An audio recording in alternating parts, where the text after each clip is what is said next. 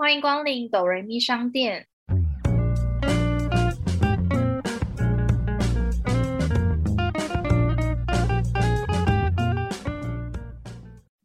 我是板娘多莉，我是小米。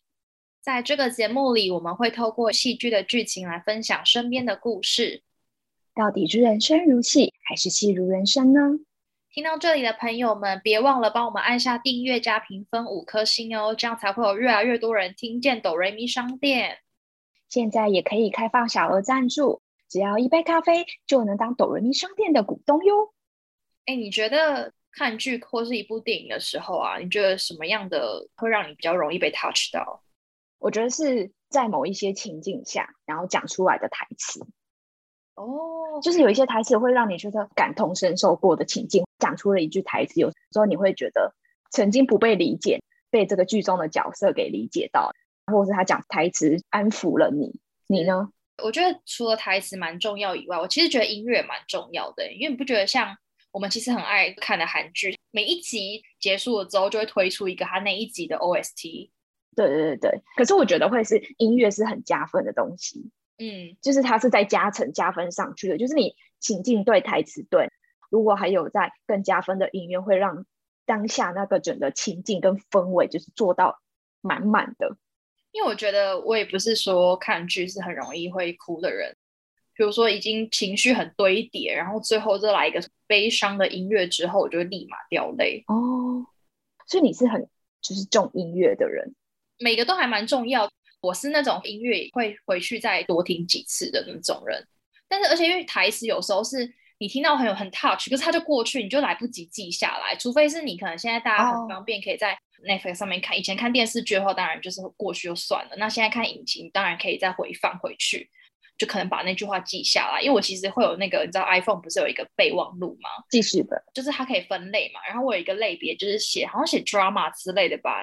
里面就是写了一些印象深刻的台词，因为你可能当下会记得，可是你可能再过一个礼拜，你再问我，我就就忘记忘记了。对，记性就是没有那么好。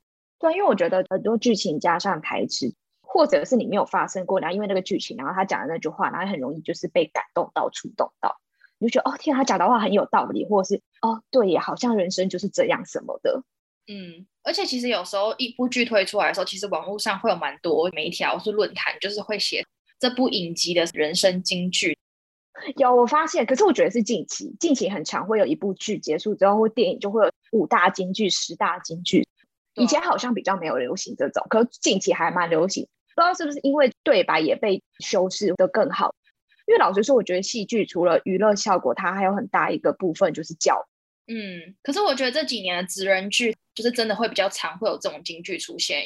职人剧其实一方面也是在让社会大众更了解他们自己的工作之外，它其实也是很多他们自己一些内心没有被别人能够就是谅解的部分，就会用成京剧的话，其实你看完这部剧再听到这些，其实会更印象深刻。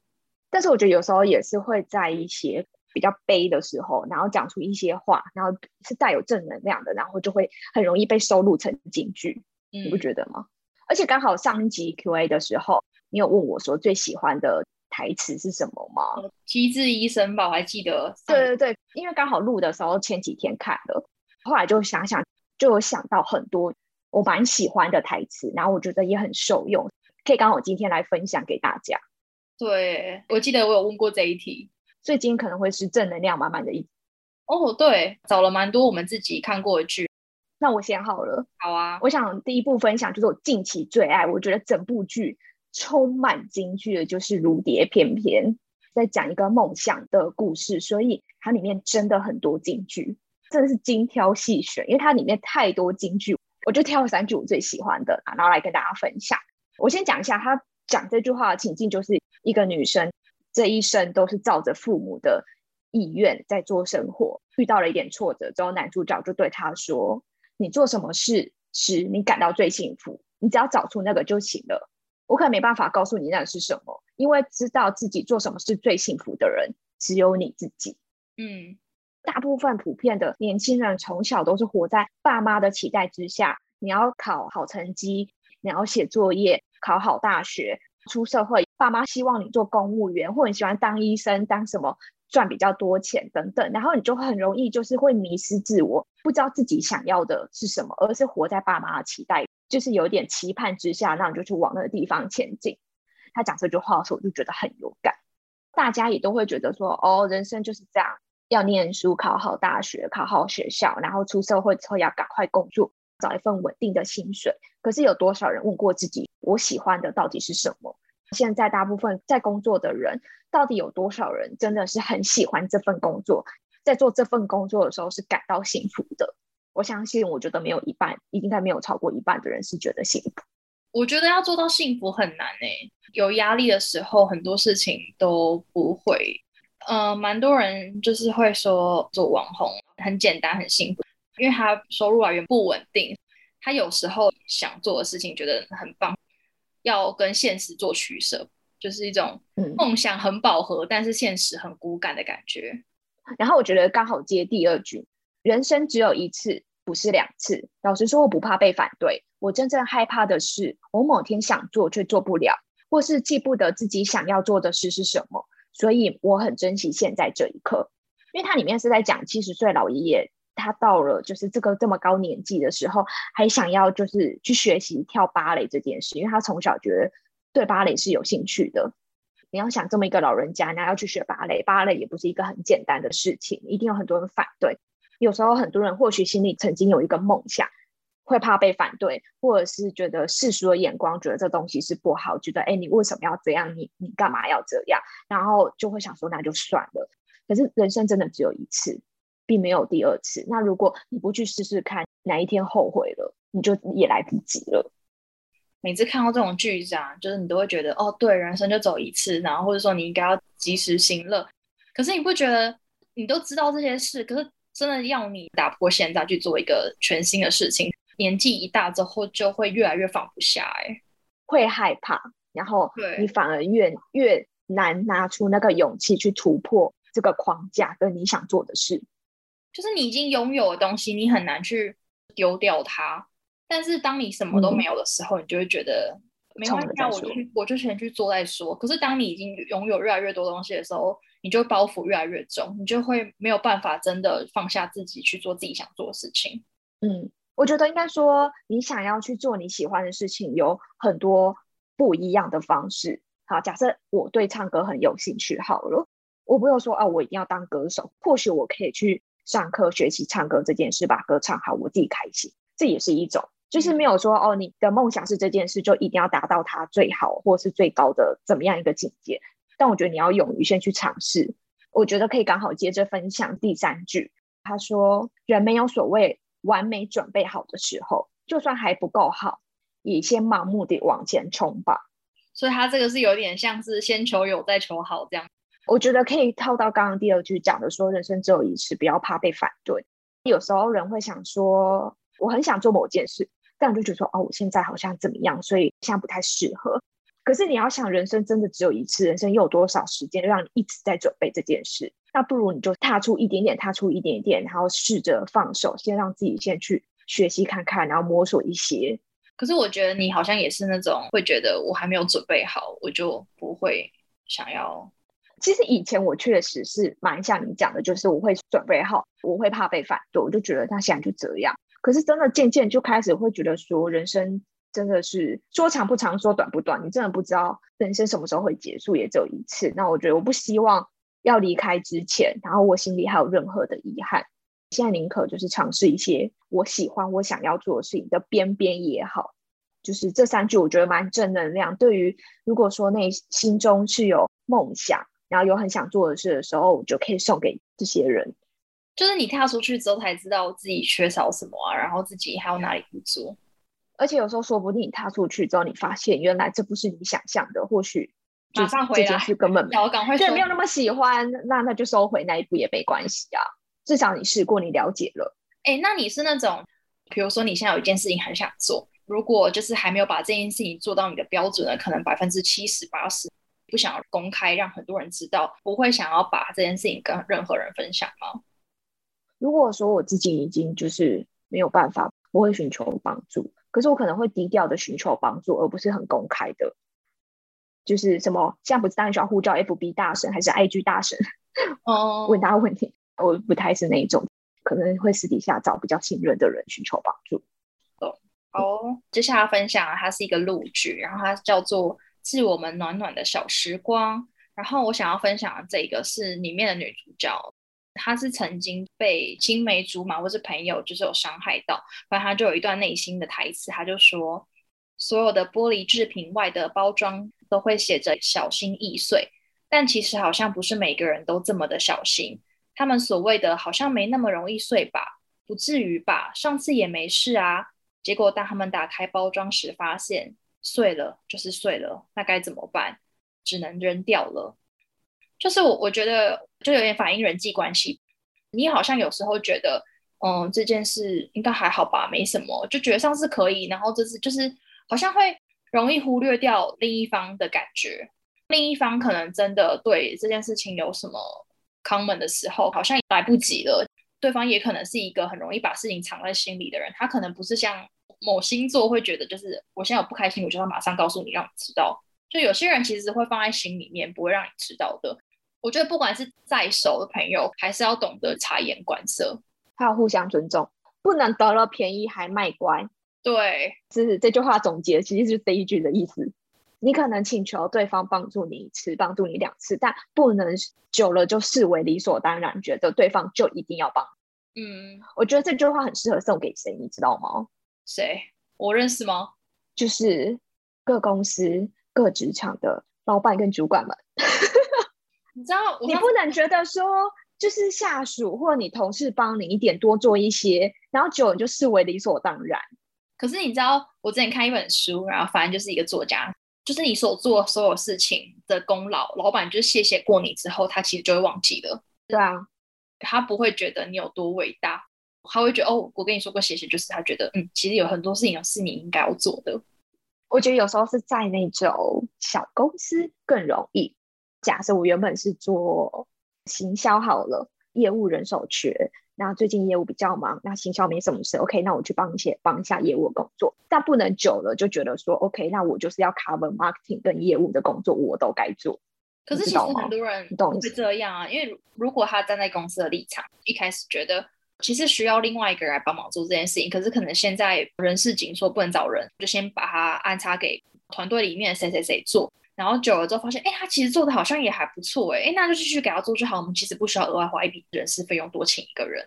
可是老板很容易就这样啊。那当然久了之后，那谁要来理解这个员工？员工当然心里也会觉得说，比起原本多做一份工作，可是你可能没有给予我相对的回报。他久了也会心里也会不是滋味或不平衡。久了之后，这个雇主跟员工的关系就会开始产生裂痕。有主管就会觉得说，哦，可是我是在给他一个学习的机会。我最讨厌这句话。我超级讨厌的，就。在五年前，我可能就会觉得，哦，没关系，反正多学多做嘛，反正因为你现在就是一张白纸，可以多学习。可是当你已经到一个，就是你有自己的专长，然后别人却在一些看似你好像可以做的事情，就用一句说，让你学习是一件好事，你怎么会想你需要拿到相对应的报酬？如果主管讲这样的话，也告诉主管啊，哪一个主管会希望聘请员工是来学习的？当然是他要有他的基本技能是来帮助公司的，可以直接上手，可以帮助工作，又不是来学习的，是吧？他们其实讲这段话，就自己自身有点矛盾了。那你在面试的时候，他们就最讨厌听到的是，希望可以来这间公司做学习。但实际上，当你到公司里面去的时候，很多事情丢给你的时候，就希望你都可以把它学起来，然后把它 pick up 起来。嗯，我觉得要维持一个好的。工作上的运作就真的是要互相尊重。好，那这部剧还有第二个，我我自己也蛮喜欢的。人有时候自私起来也是可以很恶毒的，受了伤害便想着伤害别人，而且会专挑最亲近的人，因为心里明白只有最亲近的人愿意在事后原谅。其实跟我们刚刚讲的也有点像。可是我我觉得我自己很有感触的是，我其实是一个就是对朋友蛮好的人。然后曾经就有一个男友，他觉得我对他倾诉太多垃圾。他觉得我太多心里的负面能量传给他，他就会觉得说，我对朋友都不会这样，为什么会把就是这么多负能量都丢给他？可是我就会觉得，哎，可是我们不是最亲近的人吗？所以我都不想跟你讲的话，那你怎么会觉得我们是男女朋友关系呢？有时候是在一个对方听太久了，因为我也曾经就是有过在工作上或是各方面真的都很不顺的时候，内心已经负能量满满。可是你一定会想要倾诉给你最亲近的人，然后那时候也会那天可能跟我前男友抱怨给他听，听久了之后，对方也会觉得烦，对方觉得烦之后，这段关系就会开始冷却，然后产生裂痕。例如说，我跟你吃顿饭，或我们好不容易见个面或干嘛，然后你就开始跟我抱怨这些事，就是满满的负能量。对啊，就很多事情我可能就会变，会自己消化，就会觉得好算。其实我好像有时候对一个人讲很多内心的烦恼，其实我好像也不是一个真的需要寻求帮助，就是会觉得说我只是会想要有一个倾诉的地方。我懂啊，就是内心我们每个人都会有不不开心跟负能量的时候，但有时候也不是说真的要。怎么样？就是其实我们讲完就忘了，讲完就没事了。但就是需要把它讲出来。像我们因为同年龄层的关系，你不太可能跟父母讲，因为父母可能没有办法理解我们这个年龄层的想法或是一些事情。通常都会选择另一半，可是有时候另一半听久了就会觉得烦。因为像朋友的话，你可能会看事情，然后跟朋友说，可以给你一些意见的，所以你会挑朋友讲。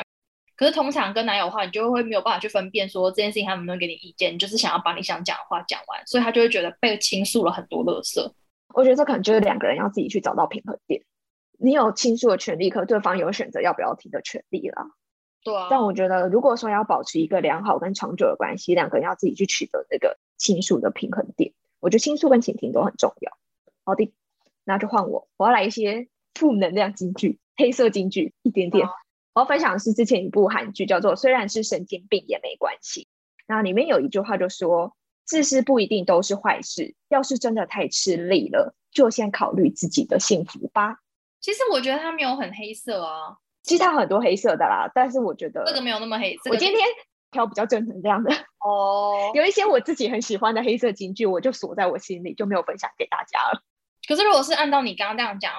我以前也会这样子，就是我会觉得，我我也希望身边的人都好，然后怎么样怎么样的，就会担心说，哦，可是如果这件事没有我帮他的话，他会不会做不完啊什么？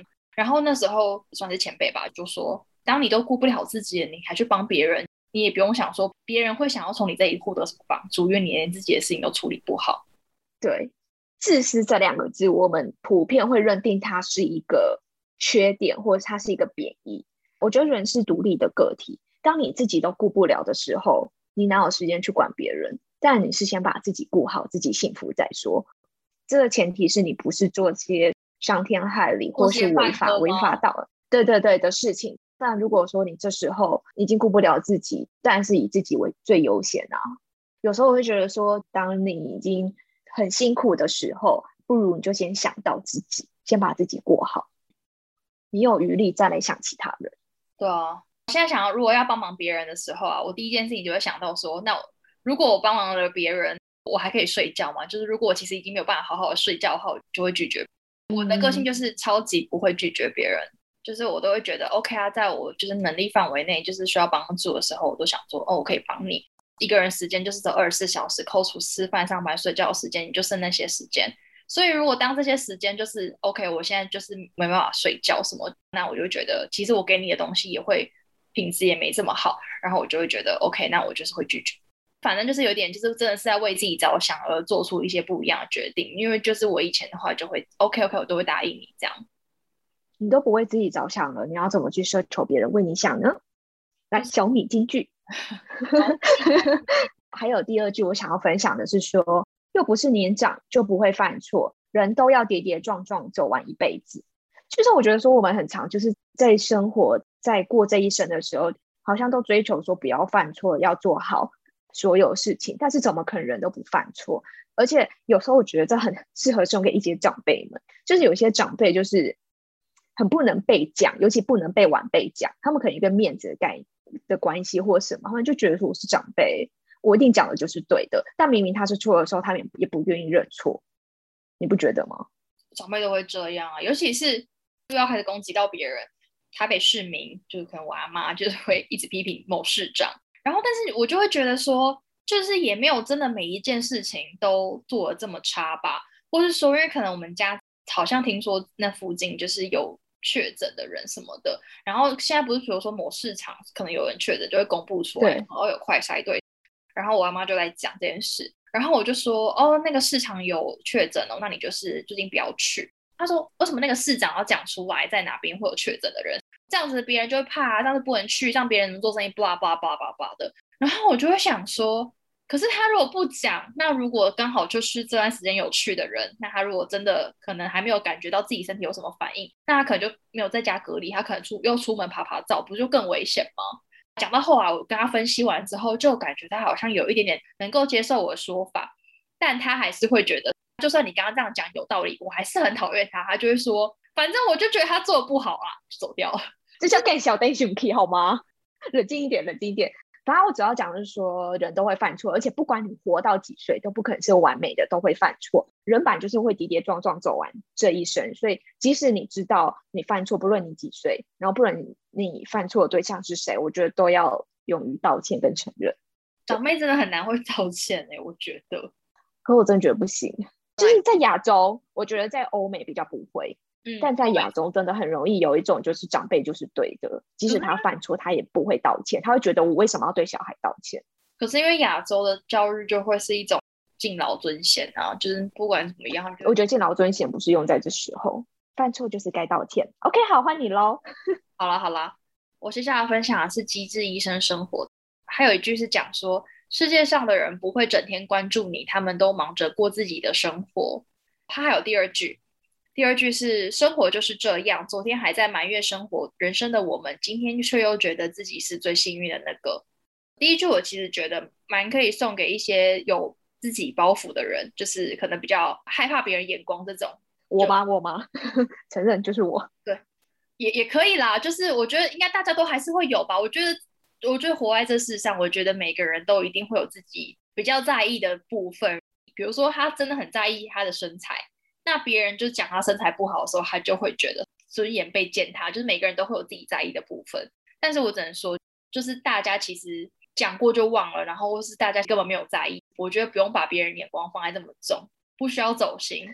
我觉得这句话最适合用在什么时候，你知道吗？就是例如说，我们有时候人在外面会不小心出糗，不小心走路跌倒，或不小心怎么样，然后当下就觉得说：天哪，太丢脸了吧，太糗了吧！刚路人是不是在看我或什么？其实他或许就看了一眼，像这句话讲的，他们其实在忙着过自己的生活。他看了一眼，一分钟后就忘这件事。你说真的丢脸吗？其实好像也还好，因为路人也都不认识你啊。哦，就刚有个女生不小心跌倒，就这样。有时候就是做丢脸的事，然后你觉得很过不去的时候，把这句话告诉自己，你就会觉得好像也没什么大不了。刚刚讲跌倒，我真的还蛮有感触，因为我真的超常跌倒，就是我很容易就是。滑倒！我有一次在我们家外面的便利商店，那时候好像下雨，然后我从便利商店走出来那刹那，就拿着可能牛奶还是什么，就直接滑倒，然后整个人坐在地上。然后当下我就觉得超丢脸，但是反正我突然想到我妈跟我讲一句，就是没人会看你啦。然后我就立马装作没事，然后拿起我手机，不疾不徐的就开始划手机，然后假装没事这样走过去这个马路。我知道是我刚刚就在路口的人可能都看到我跌坐在地上，但是我就装作没事，然后继续走过去。让我想到最好笑的是，有时候坐捷运会坐过站，然后你坐过站之后，你不就下车就直接走到对面，你就要往回坐吗？哦，可是我以前就会觉得说丢脸，就坐过站，然后我就会故意假装要往电扶梯的方向，然后然后等到列车关门开走之后，我再走回月台，我就是要等对面的车。后来我就想说，其实上的人也在乎你真的是不是坐过站吗？谁会看你？他们都马在划手机，而且有可能下车光明正大走到对面月台就好了。对啊，有可能是你刚好临时有事，你要改变你的目的地，有可能啊。不会有人在乎你到底是要干嘛，因为他不认识你，根本就觉得 who care。嗯嗯嗯。刚刚讲的那个生活那一句啊，就是我觉得蛮有感觉，是因为我曾经有一个朋友很想换工作，今天被老板大暴怒之后，然后就会当天晚上就回家，就会在群组里面大讲，明天一定要提离职。结果隔天去公司的时候。然后就觉得，哎，好像又过了，然后就觉得其实好像又蛮顺利的，就是他好像很容易把自己的情绪放大化，然后后来就会觉得好像其实也没什么，因为反正其实职场上就是会有这样子跌跌落落、起起伏伏，这就是常常职场上讲的啊，最爱讲离职的那个人通常都会做这脚哦。哦，对啦，可是我觉得有有部分还是跟个性有关系，有一些人其实他也不是真的想这样做，他就只是想要抒发他的情绪，他抒发的情绪就是他习惯说出来。可是有一些人不喜欢说出来这些事情，反而是他可能真的讲出来，是代表他已经下定决心，还是跟个性有点关系。好，然后我再来要分享是一部台湾的电视剧《淑女养成记》，今年暑假会有第二季哦，帮我们广告一下。好，然后我很喜欢他，就是第一第一季的时候后后面有一段，就是女主角送给女主角自己的对话。她说：“你是从几时开始忘记了？忘记这辈子其实很长，长到你可以跌倒再站起来，做梦又醒过来。你又是几时开始忘记了？这辈子其实很短，短的你没时间去勉强自己，没时间再去讨厌自己。”突然想到一件事，就是。反正我最近在看一部剧，女主角是家庭主妇，所以她平常有很多很多大把时间去烦恼一些生活上就是这么芝麻蒜皮的小事。然后我看到那部剧的时候，反正我朋友他就说，她就是应该回职场工作啊。当你就是有自己的目标追寻的时候，你哪有时间去想一些有的没的事情？就是因为太闲了，所以你才会有太多时间，所以才会去担心没有必要的事情。然后就觉得对耶，就是其实人好像真的是。你需要有一个目标，就即便是家庭主妇，你还是要有一个自己生活的目标，在要好好的教育小孩，还是什么，都是一个目标。我觉得就是要找到你做这件事情的一个中心所在。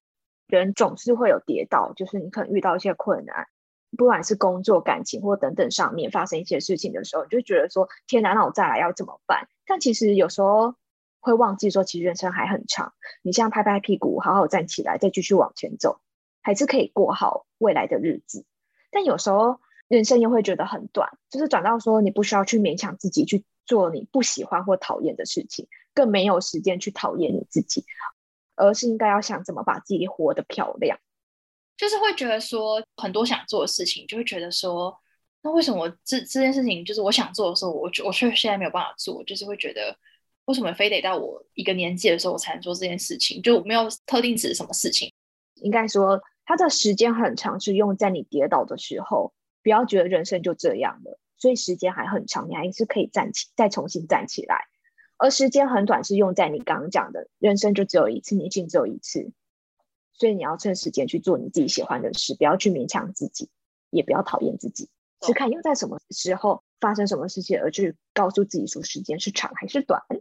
哦，那我接下来分享的这句其实跟你刚刚那个有点像。它是青春记录，是一部韩剧。那里面的就是主角讲了一句：“大家都说，随着时间增长，朋友会有所改变，端看你有不有钱。如果有一天我们变了，那绝对不是因为钱，而是失去了纯真。”这好像跟有一次我们讨论，就是呃，朋友，就是好像是你在学生时期交到的朋友，然后跟你出了社会交到的朋友，就是会不一样，就是不单纯了。就是你在学生的时候，你可能你你的人生或许大部分就是就是成绩考试，所以你在交朋友是很单纯，就是大家好就好，不好就不好。可是你出社会之后，就会开始伴随着对你的工作或对你的生活有没有利，甚至你在挑对象，你不觉得以前年轻学生时代的感情是最纯真的吗？就是我喜欢你，你喜欢我，OK，我们就可以在一起。但是长大后，很多人会以结婚为前提，所以变成你会开始看对方的工作。对方的薪水有没有车有没有房，还有家里家人怎么样，婆婆还是什么岳母好不好应付？就是你开始看的价值观已经不一样，然后你开始设想跟考虑的东西越来越多，而不是最单纯的就是我喜欢你喜欢我。因为那时候就是没有没有压力呀，可是因为你长大出了社会之后就会有压力，除非你有家人帮你铺的康庄大道，那就算了，那就另当别论。就如果你是一般人，得出来闯荡什么的，那你就会遇到各个形形色色的人。好了，那下一句，世界上哪有不辛苦的工作？人生在世都不轻松，所以我们只能从中寻找乐趣，因为不会有人免费送给你。对我，真的，这句话真的就是，你知道，就是有时候啊，枯枝乏味的事情，可是你，你，你其实没有讨厌他，就是为了生活啊，所以你就会觉得。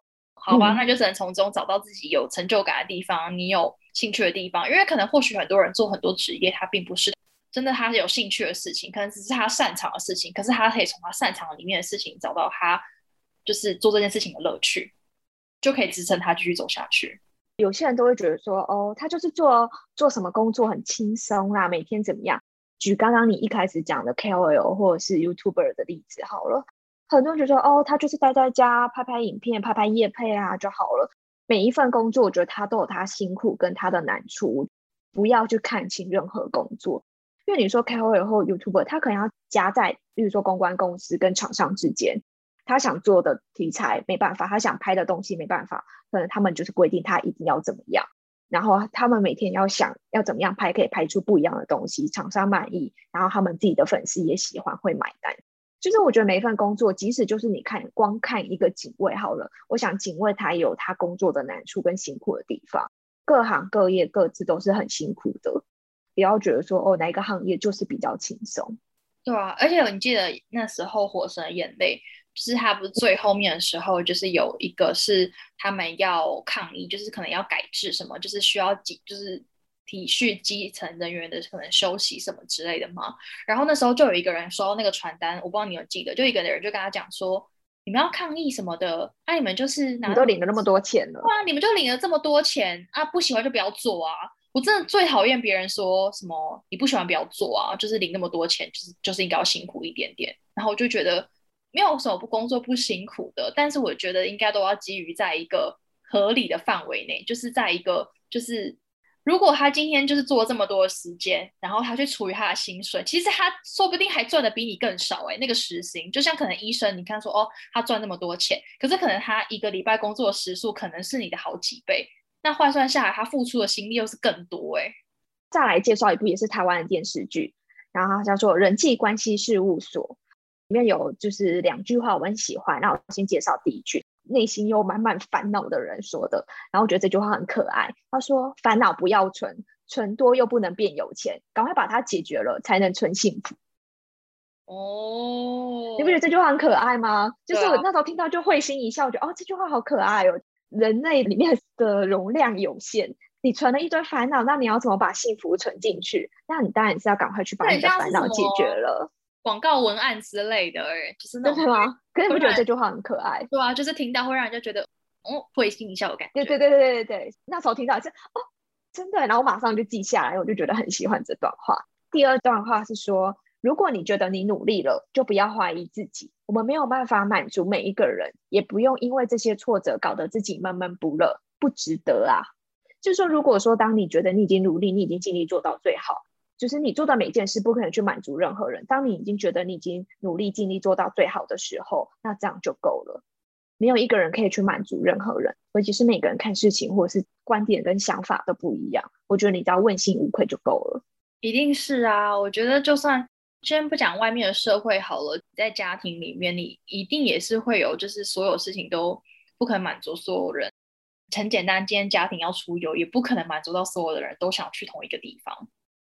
嗯嗯嗯，好，下一个是我们之前有分享过的《想见你》，然后它其中有个台词是：“能被一个人放在心上，从来都不是理所当然的事。不管那个人是谁，是家人是朋友，都是非常难得的，所以应该要好好珍惜才对。”哦，这句话好温暖哦。曾经你好像不知道讲过什么东西，你好像就说什么能被人家喜欢是一件很幸福的事情。是吗？我就跟你说，我是这个小米京剧嘛，因为好像曾曾经有讲这样一句话，就是说要好好珍惜。我说，能被人记得、被人喜欢是一件很幸福的事。就类似像这样，你意思就是说要好好珍惜，就是这样子的人能够被一个人记在心里，是一件很难得的事情。对啊，就类似是这个意思。我觉得就算是连一个生日，我觉得你自己的生日并没有一个人。理所当然应该要记得你生日，但是如果说有人愿意记得你生日，跟你说句生日快乐，我觉得都是一件很幸福的事，也是要好好珍惜的。嗯，对我以前小时候的时候啊，就是因为以前大家不是都会哦，可能生日大家会送礼物什么的嘛。然后其实我后来就是都，我后来都会跟朋友说，就是我不用生日礼物，我就觉得哦，你找我生日的时候，哎，可能记得我生日，然后告诉我生日快乐，或者说 OK，简单写一张卡片，我就会觉得哦，就够了。真的哦。对，我觉得环保食物袋要不要还我？跟你投礼物回来？不是，我意思是说，就是你会觉得物体这个东西，可能它是一个杯子什么什么的，用久了它可能会坏掉，除非你都一直放着不用。可是你就会觉得说，哦，那是别人的心意，你可能还是会拿出来使用。可是像可能信啊，或是纸条那些东西，它就是你收到一个盒子里面，它就是可以永久被保存的。所以我其实以前还蛮喜欢收亲手写的卡片，这种我就觉得很温暖。没错。好，然后再来，我要分享一部也是台湾电视剧，是《荼蘼》，它里面有三句，然后我觉得都蛮像的。谁都只能在人生的考卷上慌张的写下那唯一的选择，我想有看过图迷的就知道，它的比较特别是它剧情在一个人生的转泪点的时候拍成了两种版本。